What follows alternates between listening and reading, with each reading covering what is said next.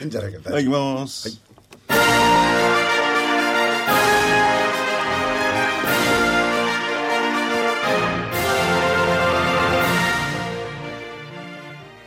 桜井英明の投資知識研究所。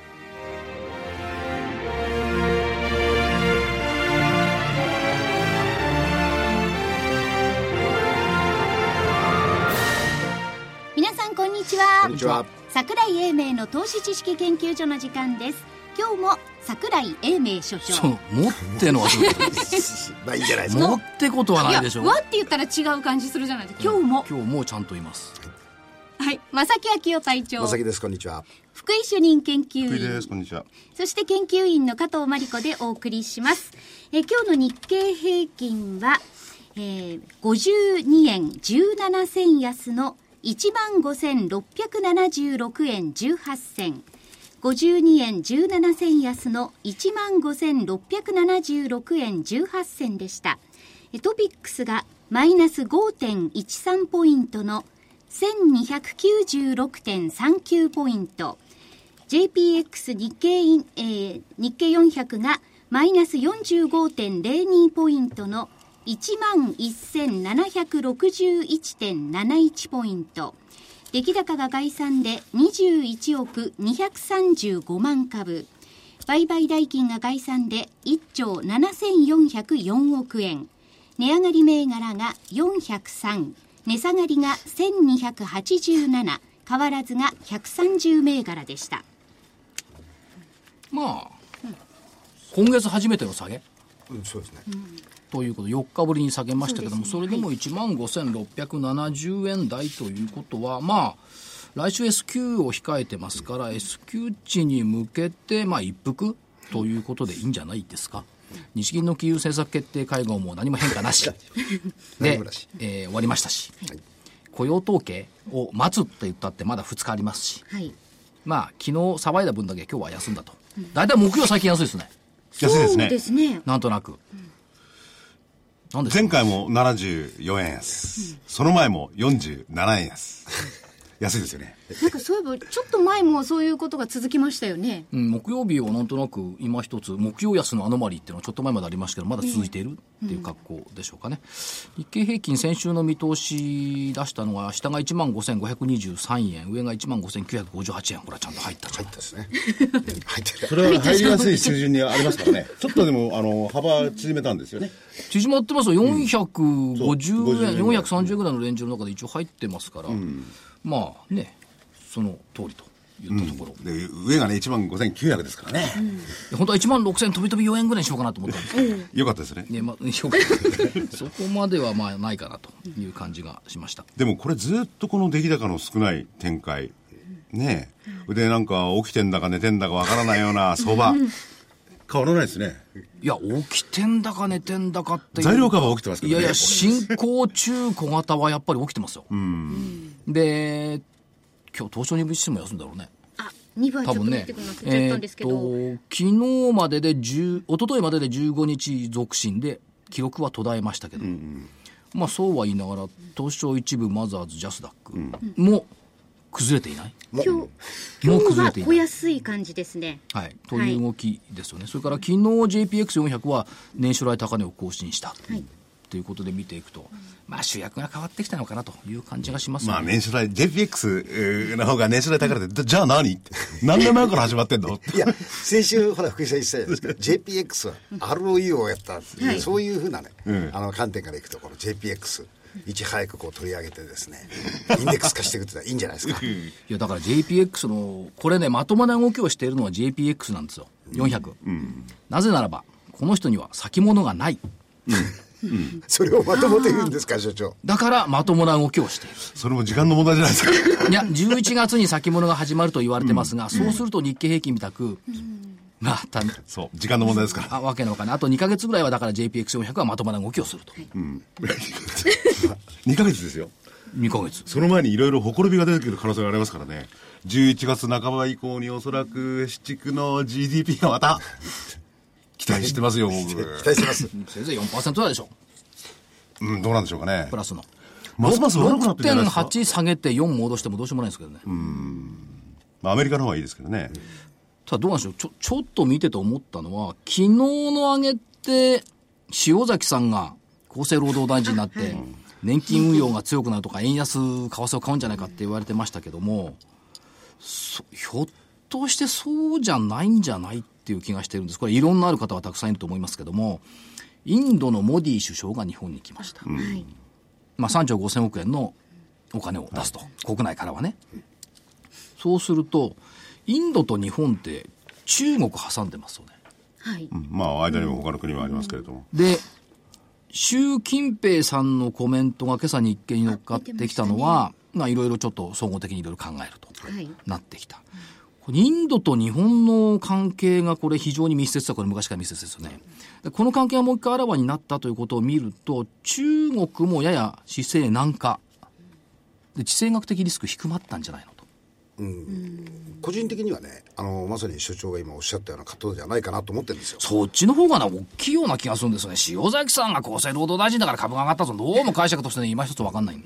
でしかもあの抗日記念日でしょ昨日、ええその席上でもって習近平さんがやっぱああいう発言をしてしかもあの過去にある4つの政治的な合意、ここを大事にしましょうそれから友好的な発展がアジアひいては世界の経済に資するっていうことをあの人の口から出たってのは大きいと思いますよね、まあ、その前に福田元総理が行って、会談もしてますしね、地ならしはしてあったと思いますけども、もう一個強かったのは、8月29日付のフィナンシャル・タイムズ。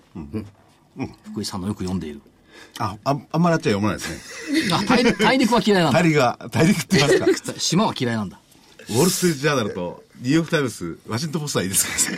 らね。これで、フィナンシャル・タイムズの社説は、安倍首相は軌道から外れるなというやつで、必要な対策として書かれていたのが、一段の金融緩和。これがいるのかどうかよくわかんないですよ。2番目が消費増税の延期ってなったの。どうでしょう？消費増税の延期。いや、あの GDP を見たら、誰だってそう思うと思うんですよね。これが現実化なんとなくしてきたっていうのと、これは先週末でしょ、8月29日だから。で、自民党の今回の政権内閣交代を見ると、改造内閣を見ると、なんとなく消費税推進。まあ、谷垣さんの方もね、党の方もまあ、谷垣さんもともと財務大臣だからね。そういう路線と、フィナンシャル・タイムズの論調とのこの相対するギャップ。ただ、消費増税の延期という声が出てきたということの方が大きいんじゃないのと。みんながみんなマスコミこぞって、いや、消費税上げなくとも大丈夫よみたいなことを言っていたのが、海の外からちょっと待てよっていうストップが出てきたっていうのは、これ大きいんじゃないですか。うん、かもしれないですね。また、大体海の外は上げろ上げろって一緒だったわけですからね。じゃないと日本なんか投資できねえよって話。でしょだってね。海外に対する公約だから消費増税しなくちゃいけないよって言っていたのが、フィナンシャルタイムズってまあ単なるロンドンの新聞ですけども、ロンドンの新聞が消費増税延期してもいいんじゃないという声から出てきたっていうのはこれは、ちょっと明るいんじゃないですか？というよりもやっぱりそれはですね、あの GDP ばっかり言いますけれども、それを見てびっくりしたんですよ。これは日本国内じゃもう危ない。危ないよって。言うヨーロッパだって分かんねえんだから。4ぐらいじゃ危ないと。もうちょっとあのアグレッシブな数字が出てくればね、あーその多分増税も可能かなっていう論調になったんでしょうけど、4じゃダメでしょっていう、ただ一方でその、バージンアトランティック航空はロンドン成田便を廃止する方向で、そうですよね。これはどういうことなんだ、で、ついでにムンバイやバンクーバー、ケープタウンも廃止するっていうことは、アメリカ大陸とヨーロッパ大陸の方が仲良くなるっていう話？まあそれはバージンの個別的な理由ですからね。そうかな、まあそりゃそうか。でもロンドン成田廃止する？一旦廃止してロンドンの羽田にする？最近あの安い国際、まあもともと安いのを先ましたらそこですけどね、出てますんでね。はい。それともう一つ、世界経済フォーラム、ダボス会議をやってますけども、ここの国際競争力ランキング、1位がスイスってのはよくわかんないけいや、うん昔から強くて日本が急に上がったんですよね。ど、そう、日本がね、急に上がった。2位シンガポール、3位アメリカ、4位フィンランド、5位ドイツ、6位日本、3つ上がったんでしたっけ？確かね。3つ上がった。で、7位香港、8位オランダ、9位がイギリス、10位スウェーデン。他が落ちたっていう可能性もあるんじゃないですか。まあ韓国とかね、確か一個ずつかなんか落ちてましたけども、そう考えていくと、当面の敵は、シンガポールか、地域的には。ちょっとあの環境が違いすぎますよね。順日本と比較するの順位的にはドイツか。はい。っていうことになってますが、でも6位ってこれ2010年に並んで最高値、最高、最高、順位。ということを考えると、ちょっと評価も変わってきたんじゃないの、この国はと、いう感じはするんですが、いかがでございましょう？だからそれはどういうものを対象にしてやってるのかよくわかんないんですよ、僕は。これも中身よくわかんないんだけど、一応、一応国際競まあ上争力に行くってことはいいことなのかもしれないけど。まあ多少リップサービスもあるんでしょうという感じはしますけども、そんなところが出てでもそれだけの国だったらもっと外国人が投資していいと思うんですけれどもね。それ以外の国、えーには結構皆さん投資してるんですが、なぜ日本には外国人は来てくれないのでしょうか？いや、来てますよ。お寿司屋さん行ってごらんなさい。大間のマグロ大人気よ。うん、そういうところではね。あれだからマグロについては、だから築地に、築地にいる外国人の方が詳しいんじゃないかって気がする。日本人私、あのー青森に行った折にですね、はい青森県の去るところに行って、マグロ食ったんですよ。ええそしたら、築地のマグロそう、築地直送って書いてありましたね。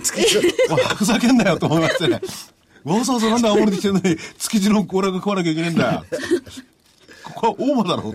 大間抜けだなと思って。ですね。いや、だからやっぱり一番集まってきてると言ったところでしょうね。う んこれだけどあの所長世界国あの経済フォーラムのところを見ると、はい。必ずしもその大量生産、ええ。大量輸出っていう国じゃないですよね、ええスイスにしてもシンガポールにしてもしかりなんで。だからむし物ろそちらの方でね。物の値段を安くして大量に物を作って大量に売ろうっていう経済じゃなくなってきたっていうこと。逆に言うとその部分が認められつつあるっていう点ではいいんじゃないですか、うんだから付加価値のあるものを作っているというか、そういうサービスを含めて提供しているところがいいんだな、まあアメリカが付加価値のあるものを提供してるとは思えないけど、これこれ規模の大きさはそれで言ったら、ドイツを除けば、あの、どちらかというとサービスの分野ですよね。そうですサービスの競争力ってことだと思うんですよね。だからクールジャパンにつながってくるんじゃないですかこれは、うんそうそう、これ伸ばしていくと多分クールジャパンになると思うんですよ。ですよね、うんまあ、いろんなところにクールジャパンがこう登場してきてますから、その意味では、これからやっぱり数年間は必要ですよ。まあ、考えてみりゃね、年金の運用だってクールジャパンにしてほしいよ。賢いでも、あの、塩崎さんでもですね、GPF と言いますね。それ、冷静ですよね。あのね、要するに、あの、分散投資、危なくない投資を前提にっておっしゃってますね。やっぱり金融っていうか、分かってる方ですよね。やっぱね、馬淵さん偉いと思うんだけど、GPF 最初に言い始めたの彼だもん。そう。で、わざ、日本ではまだ、えー、3人ぐらいしかそれは言ってないんですけどね。3人今日なんか日経がなんか見てたら、外国人は GPF と呼んでいる年金積立運用基金と、外国人は日本人も GPF と呼んだらいいじゃん。でもその塩崎さんがね、あの、我々が期待はして、いろいろしてるようなんですけれども、本当にその、資産の分散の投資とかそういうのやってきたら、あまり日本株にっていうのもないですよね。それは当然外国の株とかそういうのもあるでしょうしね。あのね、あの、日本株を、塩崎さんの効果で日本株って言ったよりは、やっぱりね、外債外株投資で為替を増やす、あの、ドル買い円売りになるだろうって、これ11兆円ぐらいになるっていうことがあって、そっちの円安局面の多かったんで105円台つけてきたっていうのは確かにあるのかもしれない。今のだって債券のスプレッド見てもそうですよね。そうですよね。米国サイトの差を見てもね、2.4対0.53ですよ、言っても10 年債で、何倍やりますかっていう話ですよね。ちょっとこの前まで0.49だったもんね、そうです。だから、あの、GPF も決して株式じゃないということをですね、冷静に見といていただきたいと。そうなんですよ。で比率としてはね、債外債と外株合わせたのが高いのよな。で、あの、年金という意味から言っても、そちらの方が安全かもしれないですけども、金利どこもわかんないですからね。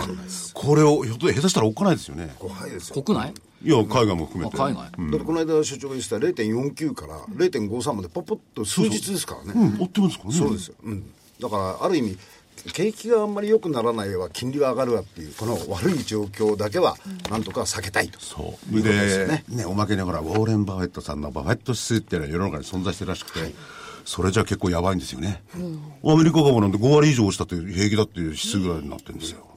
あのね、一番怖いのは実は債券なんですよ。債券の、まあ言ってみればまだバブルなんですけども、債券のバブル崩壊っていうのが、マーケットインパクトでかいんですよね。株価の上がり下がりってのはせいぜい政府の税収ぐらいしか影響しないんですけど、景気の見通しと。債券はね、国債の発行金利が上がるとね、国痛い。うん、そうですね。数週間前に福井さんがおっしゃってたんですかアメリカの中に内在してるとすれば、ええそのハイイールドって言われてる債券、こちらの方が少しあの、飽和状態をかもしれ超えてるないですよね。うん。それで、そういう意味で言ったら、あの、昨日、今日のウォールストリート書いてあるのはね、ウォールストリートジャーナルには、あの、出口来るじゃないですか。それに対しては、これからね、あっちの投資家はね、対応するらしいですよ。まだやってないって言うんですよね。だから、どうなるかわからないっていうのがあっちのまあ見方らしいですよね。まあここが一番爆弾っちゃ爆弾なんですだからそれをどういうふうにやり過ごすのか。で、万が一その時にいいのがあったら拾っちゃうのがいいのか、ここですよね。スローランディングができるかどうかってできるかことですよどうかね。うんさてそういうことを合わせて、今日は次元を超えた会社に来ていただきましたんで、はい。次元を超えた。次元を超えてます、これはあの、えっ、と、宣伝なしに直接もう言っちゃいますんで。はい。それでは、ご紹介はいをいたします。はい。証券コード3679東証マザーズ上場株式会社次元代表取締役社長の平尾城さんにお越しいただちました。よろしくお願いします。こんにちは。よろしくお願いいたします。クールジャパンって言いたいんでしょ？うん。違うか。相変わらず次元さんってかっこいいね、社長かっこいいですねいえいえいえ。おとんでもございませんね。しかも。何加藤ちゃん？目がニコニコっとして なる話違うんだよ、別に。風貌であるとかなんとか、美男子とかそういうこと言ってんじゃないんだよ。いやそういうことも含めてねトータルで。含めては言ってますけども、しかし随分あの昨年上場されて、はい。直近のこの成長というか、はい。えーあちこちにこう触手が出ている部分が大きいなというイメージがあるんですが その辺の変化をお話しいただけますでしょうか、あはい、えー、次元の平尾と申します。えー、我々ですね、あの、昨年の、えー、2013年度11月にですね、えー、22日に上場、マザーズに上場させていただいた、えー、インターネットの会社なんですが、えー、求人から始まってですね、不動産、えー、旅行、自動車といった分野においてですね、いわゆるインターネット上でも、まあ、ユーザー様って一つ一つ情報を検索していらっしゃると思うんですが、まあ、それぞれを領域特化型にしてですね、まとめた Google みたいなのをですね、えー、複数作っている会社でございます。で、上場してからもですね、あの、そういう意味では、職種という形でいただきましたが、あの、所長からいただいたその職種はですね、えーまあ、まずですね、えーネット証券をですね、始めようと思いまして、証券会社の一社買収させていただいたのと、えー最近ですが、B2B のですね、えーシステムの会社も買わせていただいて、えー極論言うとですね、すべてのサービスシステムは、インターネット上だけじゃなくて、すべてのものにつながってくるんじゃないかというふうに思っておりまして、えー最近ですと、領域特化型の枠も超えて、次元スタンプというですね、まあ、ちょっと野心的な、えーかなり大きなマーケットに挑戦するようなですね、全方位のプロダクトも作っている形でございます。はい。次元スタンプということは、まあ、多少こう LINE と関係してくると。そうですね、そのスタンプではなくてですね、スタンプカードから来ておスタンプカードりまして、ですか？はい。ええ名前が名前だけがいい。僕も含めて、ここにいる隊長も含めて、はい。ネットのことは詳しくないんです。いやいやいや、大丈夫です。隊長は詳しくないふりをしてるんですけど、そもそも、じゃあネットを使ってはい。何をやってる会社なのか、はい。何なんですか何でもやっちゃってるじゃないですか。はい。な、な、な、だからネットっつうのはやっぱ何,、うん。何でもできるってことですね。それをまずね、そのスタンプの前に、スタンプ後で実力 な、な、なんなんですか？ネットでできることがあれば何でもやっちゃうってことですか、むしろ。まあ、インターネットは我々手段でしかないので、私どものミッションとしては、生活者の方のですね、チャンスを増やす、生活機会の最大化というところに取り組んでいる会社でございまして、で我々のビジネスモデルは、まあ、先ほど申し上げた領域特化型のモデルに、まあ、全方位のスタンプなんかもくっつけて、ライフメディアプラットフォーム事業っていうのをやってるんですが、えー私ふと考えたんですけども、いろんな企業さん存在していらっしゃって、日本国内でも300万社、えー中小企業、法人があって、結局やってらっしゃる活動っていうのは、ほとんど掃除系なんですよね。全産業、全業種別々なんですが、じゃあ月末で締めて、えー会計を、えーつけてですね、売上を計上して、経費を決めて、給料を払ってと。で、すべての企業活動というのはつながってくるんじゃないかというところから、まあ、一つ一つのデータベースをつなげていくところに注目をしまして、まあ、それを今、領域特化型につないでいったのが次元でございます。で、そこ今、領域もつなげてすべてを統合すると、まあ、ポスト資本主義のような考え方で、えーコクリエーションできるんじゃないかなと思って作っていったのが次元という会社です。それで、それを具体的にですね、はい例えば、これ、こういうことやってこうなんですよって今言っていただけないですか？そうですね掃除系とかなんとか。頭いいな、この社長はと思って。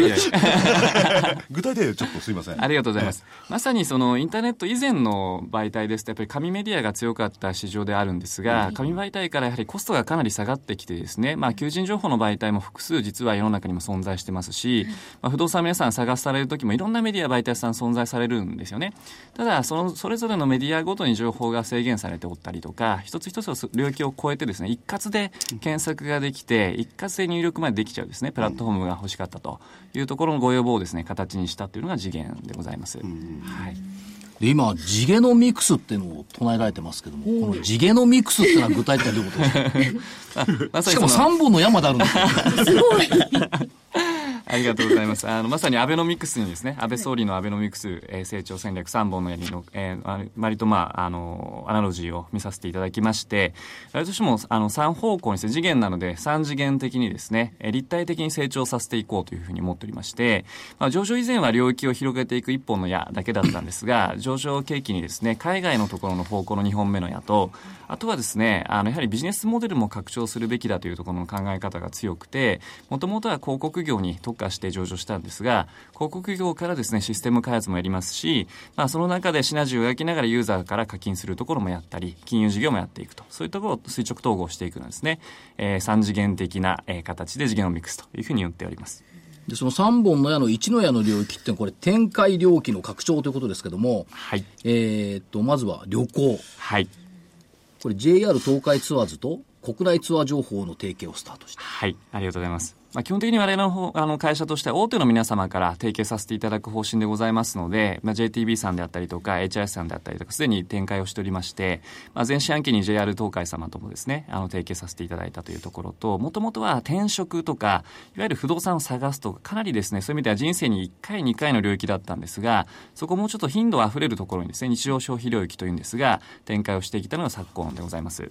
それからチケットチェキチェキュット。はい。言えてます言えてます。チケットチキット。あ、違う、チケットチェキット。チェキット。はい。ありがとうございます。これはチケットストリートと商品データ情報の連携を開始した。はい。そうですね。こちらはどちらかというと B2C ではなくてですね、ユーザー様同士がチケットの二次情報としてですね、まあ、オークションのような形でチケットを登録されるような形で、まあ、日本国内だとヤフーさんがお強いんですけども、かなりオークションだとですね、かなりまあ、匿名性も高いので危ないというところもあってですね、あれの方はそこをですね、C2C でさらに安全性を整えながらやっている事業も始めております。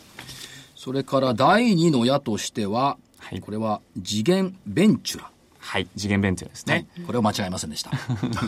ありがとうございます。言いやすいです これ複数国で展開。そうですね。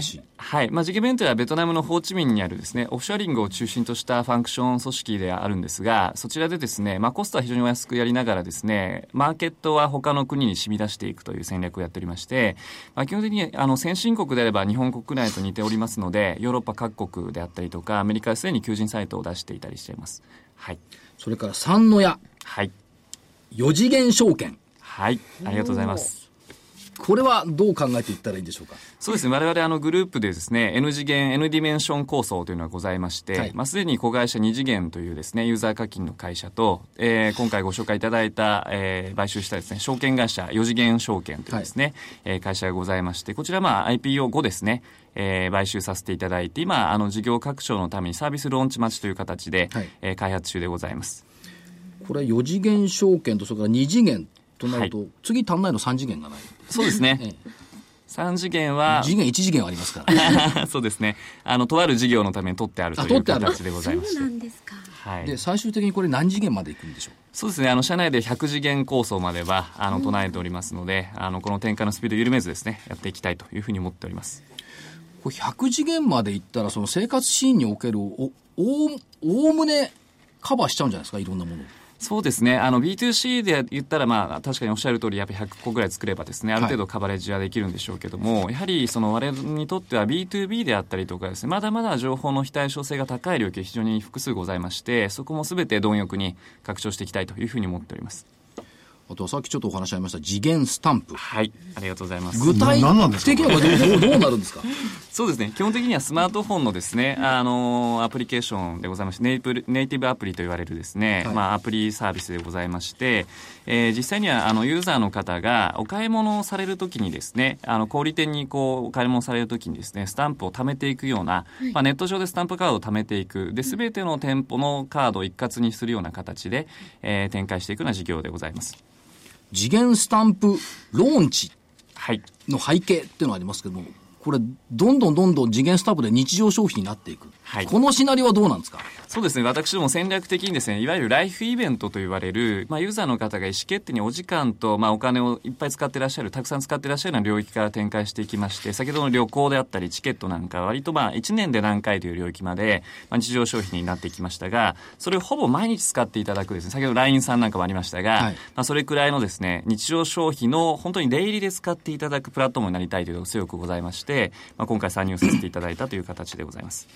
ということは、我々は次元さんなくして、スマホ生活ができなくなっていくかもしれない。いやというのも次元さんそのものが人間のライフスタイルに合わせてどのステージでもこの事業を展開しようということですよね。はい生まれて、はいえー学校に行って、はい。まあ、結婚する。しするしないは勝手ですけどね。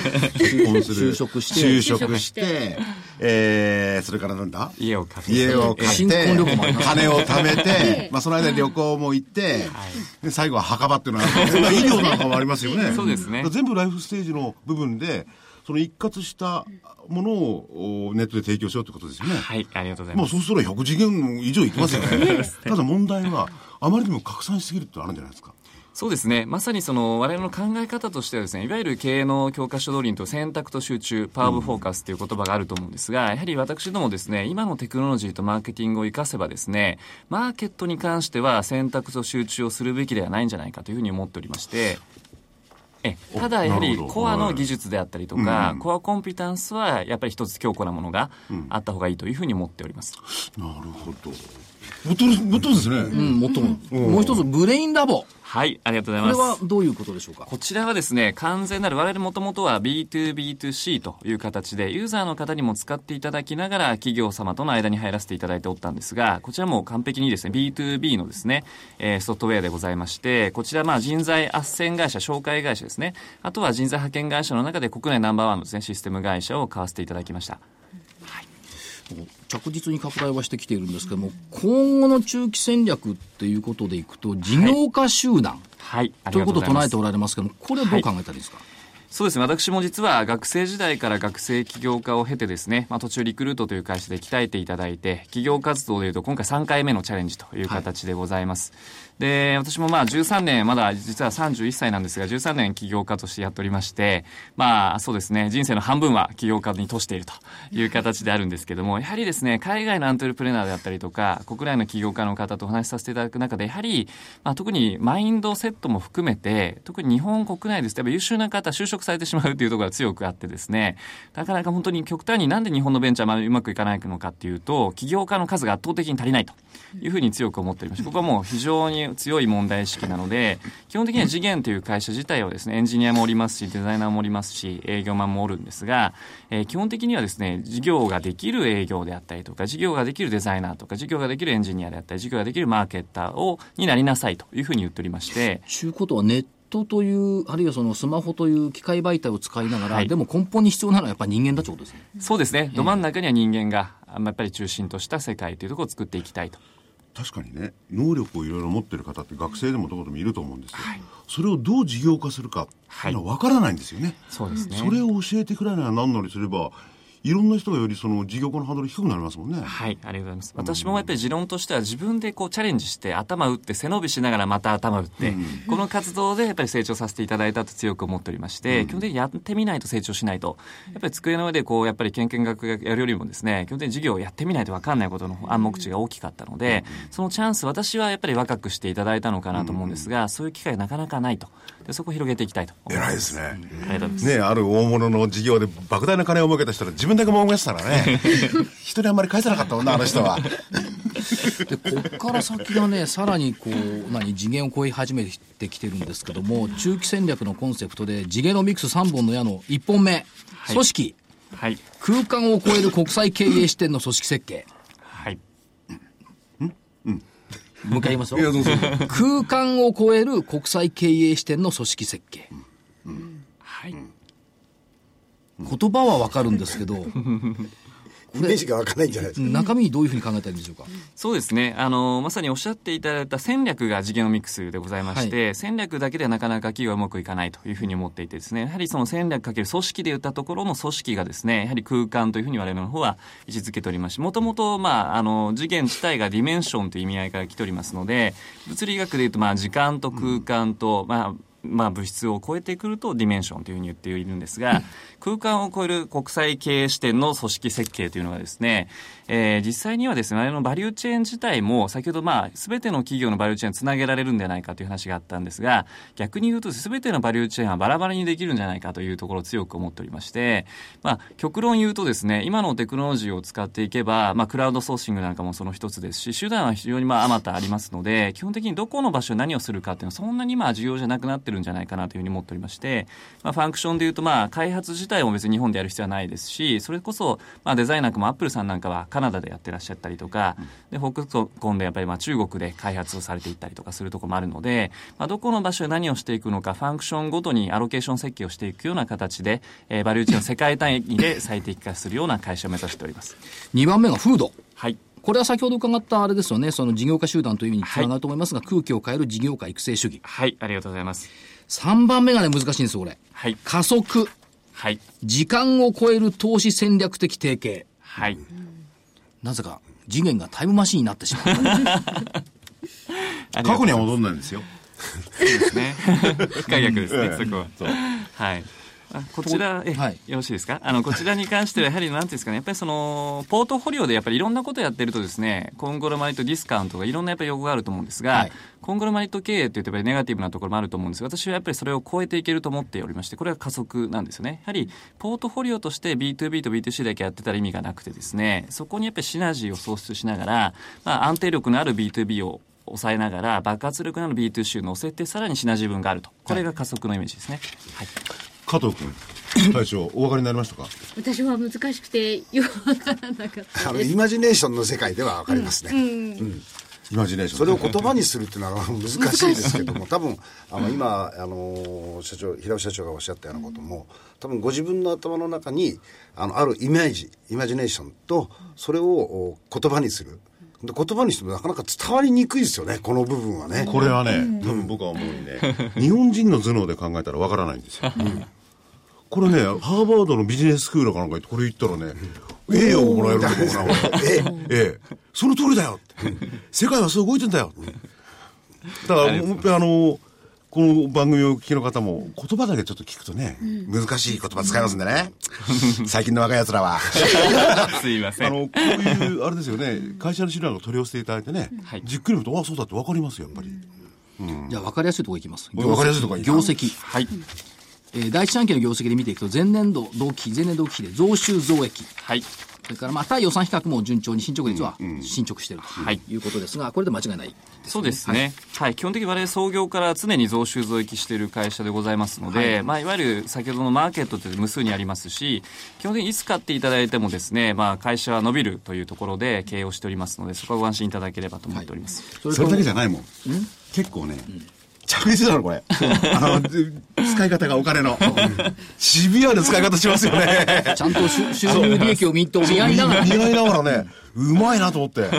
ありがとうございます。なんかケチくさいとは言わないですけど、なんかいいですね。重要なファクトですよね。使い方がしっかりしてらっしゃいますよね。さて、そういう中で世界のアントレプレーナーってたくさんいると思うんですけども、次元はここが違うんだぜ、オンリーワンだぜっていうところがあったら伺いたいんですが。そうですね、まあ、あの自社の強みはいくつかあるんですが、はい、まあ、先ほどあの申し上げた通り、やっぱりいろんなアントレプレーナーのアワードなんかも私どももですね、まあ、未上場の間からいくつか世界大会でもですね、いくつかいただいておるんですが、はい、やはりですね、あの、今の経営学の範囲の中で活躍していらっしゃる会社が多いのかなというふうに思っておりまして、はい、で、あれで言うと、やっぱりイノベーションをやることこそが、ベンチャーの義務、責務だというふうに思っておりまして、で、やはりですね、まあ、各カテゴリーに依存しないっていうところはお一つあると思ってますし、まあ、どちらかというと、私どもですね、まあ、あの、生物学的に言うと、一番最強の生物は恐竜だったと思うんですが、やはり氷河期で滅びたというふうに思っております。まあ、氷河期なのかどうかは別として。なので、体を強くすることとか、筋肉量を上げることじゃなくて、どちらかというと、こう、イノベーションの種を植えていくところに、競争の源泉、競争優勢があるような企業を育てていこうと思ってまして、まあ、この構想で会社を作っていっている経営者に、まあ、お一人も会ったことがなくて、で、これは数兆円企業の経営者も含めて、あとはまあ、我々みたいなスタートアップとか、シードステージとか、まあ、上場企業の社長と話しても、こういう考えでやってらっしゃる方はいらっしゃらない。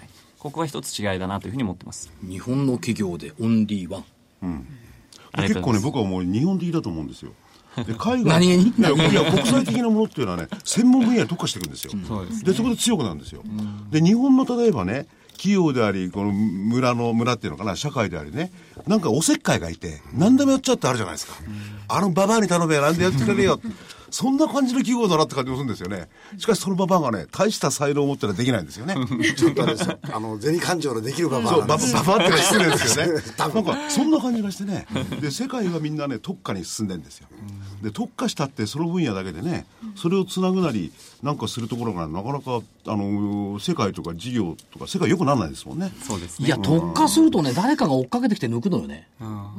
なるほどと。ころがね、こう、チェーンにしてるとね、どっか抜かれてもどっかが勝ってるから、負けないのよね。そう、だからさっきの恐竜の話なんかも、特化の最大に行き着いたのが恐竜ですよね。そうですねポコってちゃった。で特化も何もなくてね、小さいね、ゴキブリとか、こういうの小さいとか、これは残ってきたんですもんね。はいだからそれがたくさんの職種を持ってるから強い。そうだよね。新しい環境に適合した新しい生物がどんどんどんどんできてくるわけだから、それをビジネスのその材料にしていく、この発想やっぱりなかなかする柔軟性が。柔軟性があってね、こう。っていうか、面白いのかなそもそも、社長、その日本だとか地球だとかいう概念で 考えてないんじゃないかと思うんですけど、はい。宇宙ですよね。そうですね。あの個人的には宇宙は非常に興味がある分野でございだって。まして今日お持ちいただいたのが、次元銀河たこ焼き。はいたこ焼きだよ。これなんか人気あるんですね。そうですね。あの、かなり株主総会でもですね、お配りさせていただいたのと、まあ、今回2000個限定で、あの、発注させていただいておりますので、もうだいぶもう反響が大きすぎてですね、まあ、あともう10%ぐらいしか残ってないぐらいのところまではけております。去年の年末に頂戴したのがね、宇宙食だったの 次元宇宙食。当時パンでしたね。はい、パンです。で、あの、缶を開けるとね、ブニュブニュとパンが出てくる。ブニブニブニって。そう、宇宙食だから。で、今回宇宙で、宇宙で食べられるたこ焼き。たこ焼きなんですよね。まあ、今回8周年だったので、はいタコの足8本から来ておりまして、じゃあ、あと2年経ったらイカですか？10本で。それ、それ以降は？それ以降はどんどん、そのうちムカデとか出てくる。それ最終的にどうですか、社長？野望の行き着くところってのはどんな着地点を考えてますか？そうですね。野望って言葉はよあのーいいか悪いか別にして。まあ、時価総額は全然結果でしかないので、まあ、途中の、まあ、マイルストーンとしては時価総額1兆円というところは申し上げておりますが、はい。まあ、1兆自体はですね、まあ、あの、軽く達成をしてですね、はい。今やはり私、あの、孫さんの、ソフトバンクの孫正義さんの後継者プログラムに残っておりまして、はい。まあ、孫社長が今10兆円で、ええ。まあ、彼が200兆まで言っているので、ええ。やっぱりその規模感を、今年齢は25歳離れておるんですが、はい。やっぱり年齢こそはやっぱり抜いていけないので、まあ結局はあと10年ぐらいでどこまで追いつけてどこまで抜けるのか、これをやっぱりやっていきたいなというふうに思ってます。まあソフトバンクも出てきた当時は単なる投資ファンドとしか見られなくって、それが今は時価総額で三菱 UFJ を抜くところまで来て2位。はい。次のターゲットをまさかトヨタにしてるんじゃないだろうなと思ってるんですが、多分してるんだろうな、あの人はね。20兆円？でもいいずれのその際も100段兆円？階でそのソフトバンクのようにですね、はい。どっかの事業に特化しなきゃなんない時ってのは来るんでしょうかね。私はやっぱり特化しないことこそあが、やはり種を作っていく方に集中したいというふうに思ってますのであ、基本的に常にイノベーションする会社でありたいと思ってます。でもあれをソフトバンクもいろんなこと試行錯誤して、相当失敗もしてんだよ、あれ。そうそうそうそうですよね、ね。ただ、一番偉かったのは、あの、白いジャンパー着てヤフー BB を配ってた時が一番偉かったなと思う。まあ、それはそれとして、次元としては、じゃあ、ソフトバンクを抜きますか。あそうですね、まあ、あのあと何年かまずはというのは分かりませんが、まあ、抜けるかどうかは頑張らないといけないですが、まあ、本当はね、社長抜く気でいるの。実は。うん、俺は孫さんには負けないぜ、みたいな。着々と。着々と。弟子でありながら、弟子は師匠抜いた方がいいんですもんね。そうですね。あの人間が生きていく上でね電話かけたりなんかするって大したことないんですよそれ以外の他のね一生考えたらもっと金使うとかあるんだから。それ全部いただいちゃえばこっちのもんだよありがとうございます。電話代かけといてとかね。ネットやっといてネットこうやっといてなんて。うん、だけどやっぱりこうあの宇宙から日本を見てるようなイメージの会社案内でもありますし、次元という名前そのものも、まあ、ルパン三世ではございませんから、ありがとうございます。やっぱ宇宙から地球を見てるんですね、そうするとだから我々もこう悲壮的にね兜町で株見てるんじゃなくてね 月ぐらいから東京市場見たらね もうちょっと視野が広がると思うな。せいぜい皆さんの視点はロンドンかニューヨークぐらいしかないもんね、そうですね、はい。飛行機の上ぐらいからこういろんなものを次元を変えて相場を見ていくとこいうことでよろしいんじゃないですか、はい、社長最後に投資家さんにメッセージを頂戴できればはい、ありがとうございます。あの、昨年度上場させていただきました次元の平尾でございます。あの、まさにですね、すごいスピードであれの方も、あの、会社の方を成長させておりますが、もうここで手を緩めずですね、さらに加速度的に成長させる会社を作っておりますので、まあ、ぜひですね、引き続き応援していただければと思っております。本日はどうもありがとうございました。ありがとうございましたありがとうございましたえー証券コード3679東証マザーズ上場株式会社次元代表取締役社長の平尾城さんでした。ありがとうございました。ありがとうございました。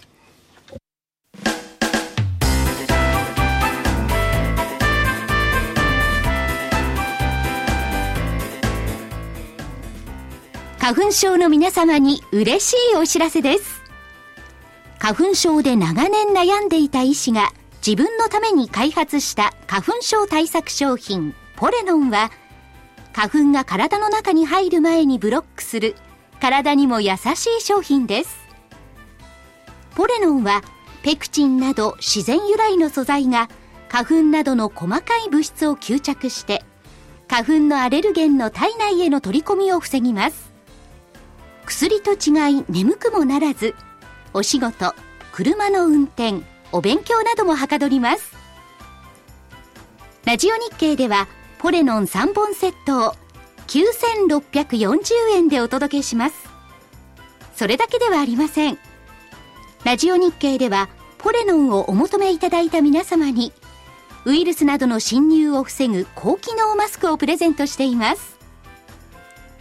ポレノン3本セットに高機能マスクがついてお値段は9640円。送料500円をいただきます。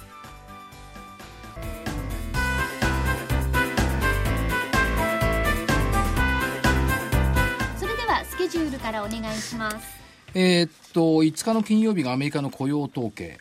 それから週末は安倍さんがスリランカバングラディッシュを訪問。精力的ですねあの人も。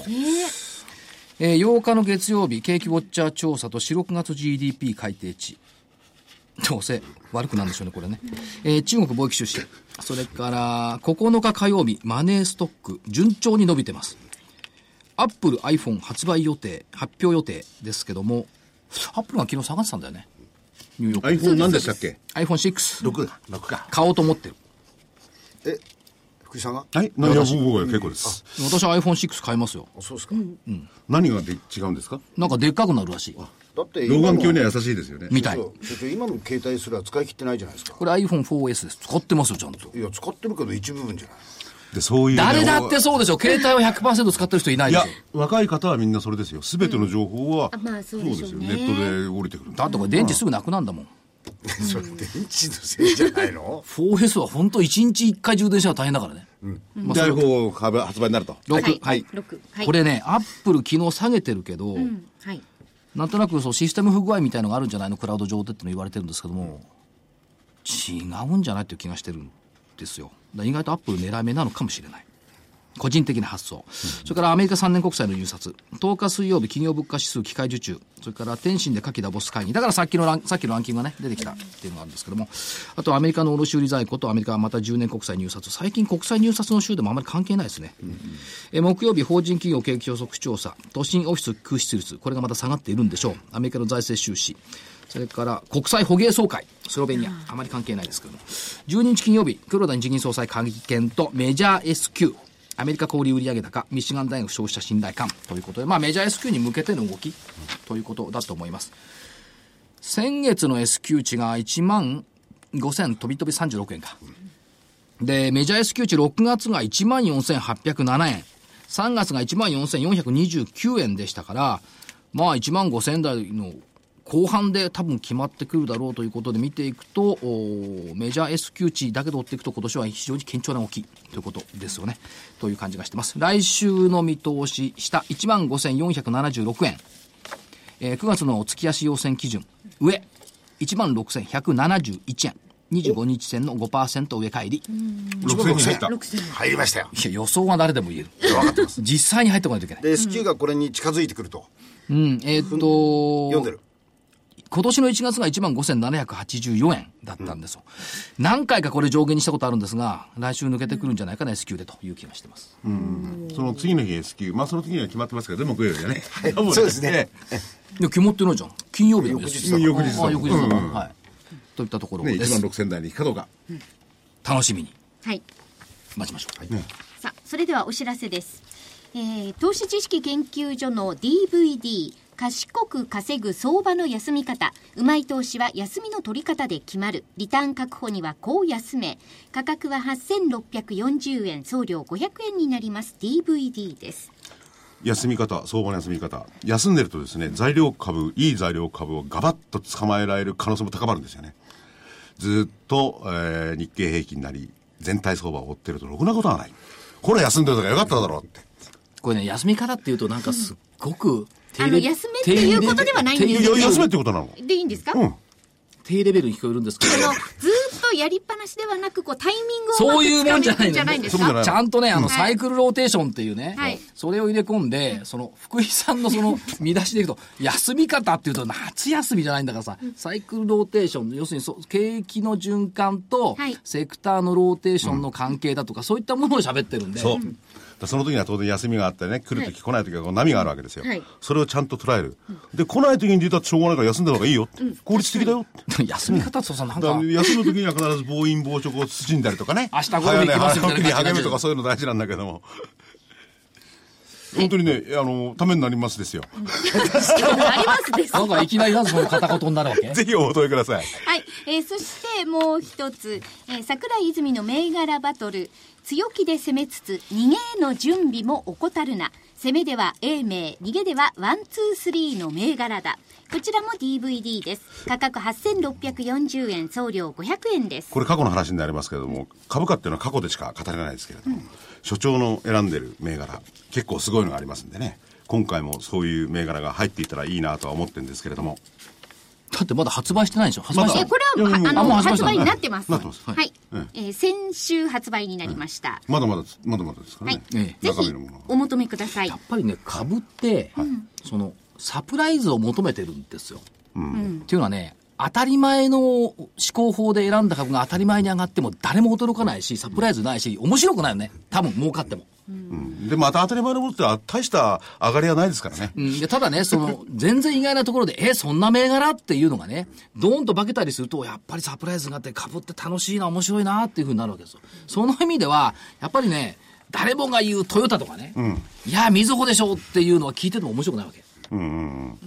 こうやって言いたくなくなっちゃいますよね。だからそうじゃなくって、え、そういう銘柄があったんだとかね。え、こんな下がってる銘柄がなんで？みたいなところの方が、やっぱり株人間驚きを求めてますから、株式市場も当然ながら驚きを求めてる。そういう視点を持って選びたいなんか次元さんみたいだな。いろんなところで種をまいといて、バーンと出いや、種まいたやつ別に。歩いてるだけ。あ歩いてるだけね種がないところを歩いてるだけ。種がない。ないところそこに芽を作るんだから大変よ。これから種まくんだから。種、種まくのは別に所長じゃないですけどね。いや、まあそうそうです。企業側がまあ企業側ですからね。こっちでは何もできないですよ。発芽したとこいいとこだけをいただこうって魂胆ですからね。発芽したところを見つけてくるそうですよねでもね、発芽してからすごいニョキニョキね、ジャックと豆の木みたいに伸びる銘柄たくさんあるじゃない。はいありますありありまますすありますね、いつの間にか天井までいけちゃうみたいな、そういうサプライズが欲しいんじゃない？しかも潜ってほしくないけど。うん確かにでもあんまり根をしっかり生やしてもらってもね。はい。よろしいですか？はいどうぞえお求めは、ラジオ日経通販ショップサウンロードまでお電話でお願いいたします。東京03-3595-4730、03-3595-4730番、月曜日から金曜日の平日午前10時から午後5時30分までお電話をお待ちしております。まあしかし9月っていうのは最悪のワーストパフォーマンスの月というのがニューヨークでは言われてますけども。このアノマリー崩れるかもしれないいや、今年はアノマリが随分崩れてきてますから、まあ大丈夫なんじゃないでしょうかね。ね、こういう内外ともにこれだけの薄商いの相場が続くなんて誰も思ってなかったですからね。これまでの結果は全然いけないですよ。